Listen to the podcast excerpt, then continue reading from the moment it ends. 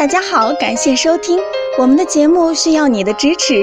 如果您有任何问题，可以加微信 a 八二零二零幺九八咨询。接下来有请主播为大家带来今天的节目。听众朋友们，大家好，今天我们讲一下一滴精，十滴血，频繁遗精是身体出了啥问题？现在我要是看一个人，有时候看一眼，大概就能推测出他有什么病。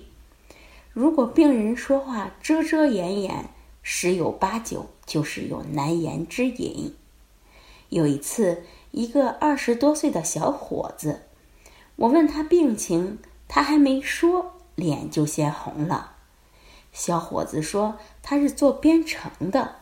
有段时间公司忙，没日没夜的加班干了两个月，从那时候开始，身体一下子就垮掉了，不知怎么就有了遗精的毛病。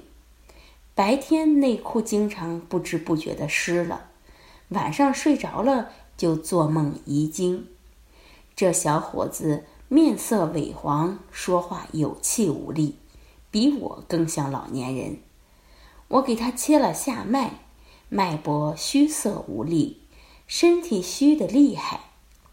遗精呢，主要是心肾不交、湿热下注、心脾两虚或肾虚等，而肾气不固或扰动经室所致。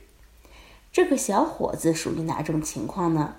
首先，他经常加班，导致过度疲劳。伤了脾，脾气虚弱，所以运化无力，吃东西就没滋味，不爱吃东西，吃的少了，气血不足，结果呢，心血亏损，所以言语无力。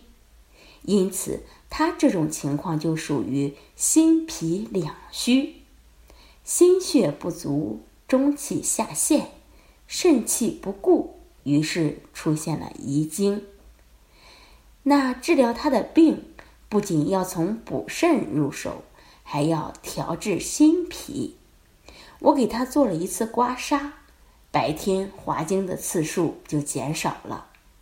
又刮了几次，白天不再滑精，夜里也不再梦遗了。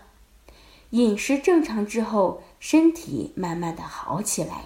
也有精气神了，所以说遗精虽然病在肾，但与心肝脾等的关系都很密切。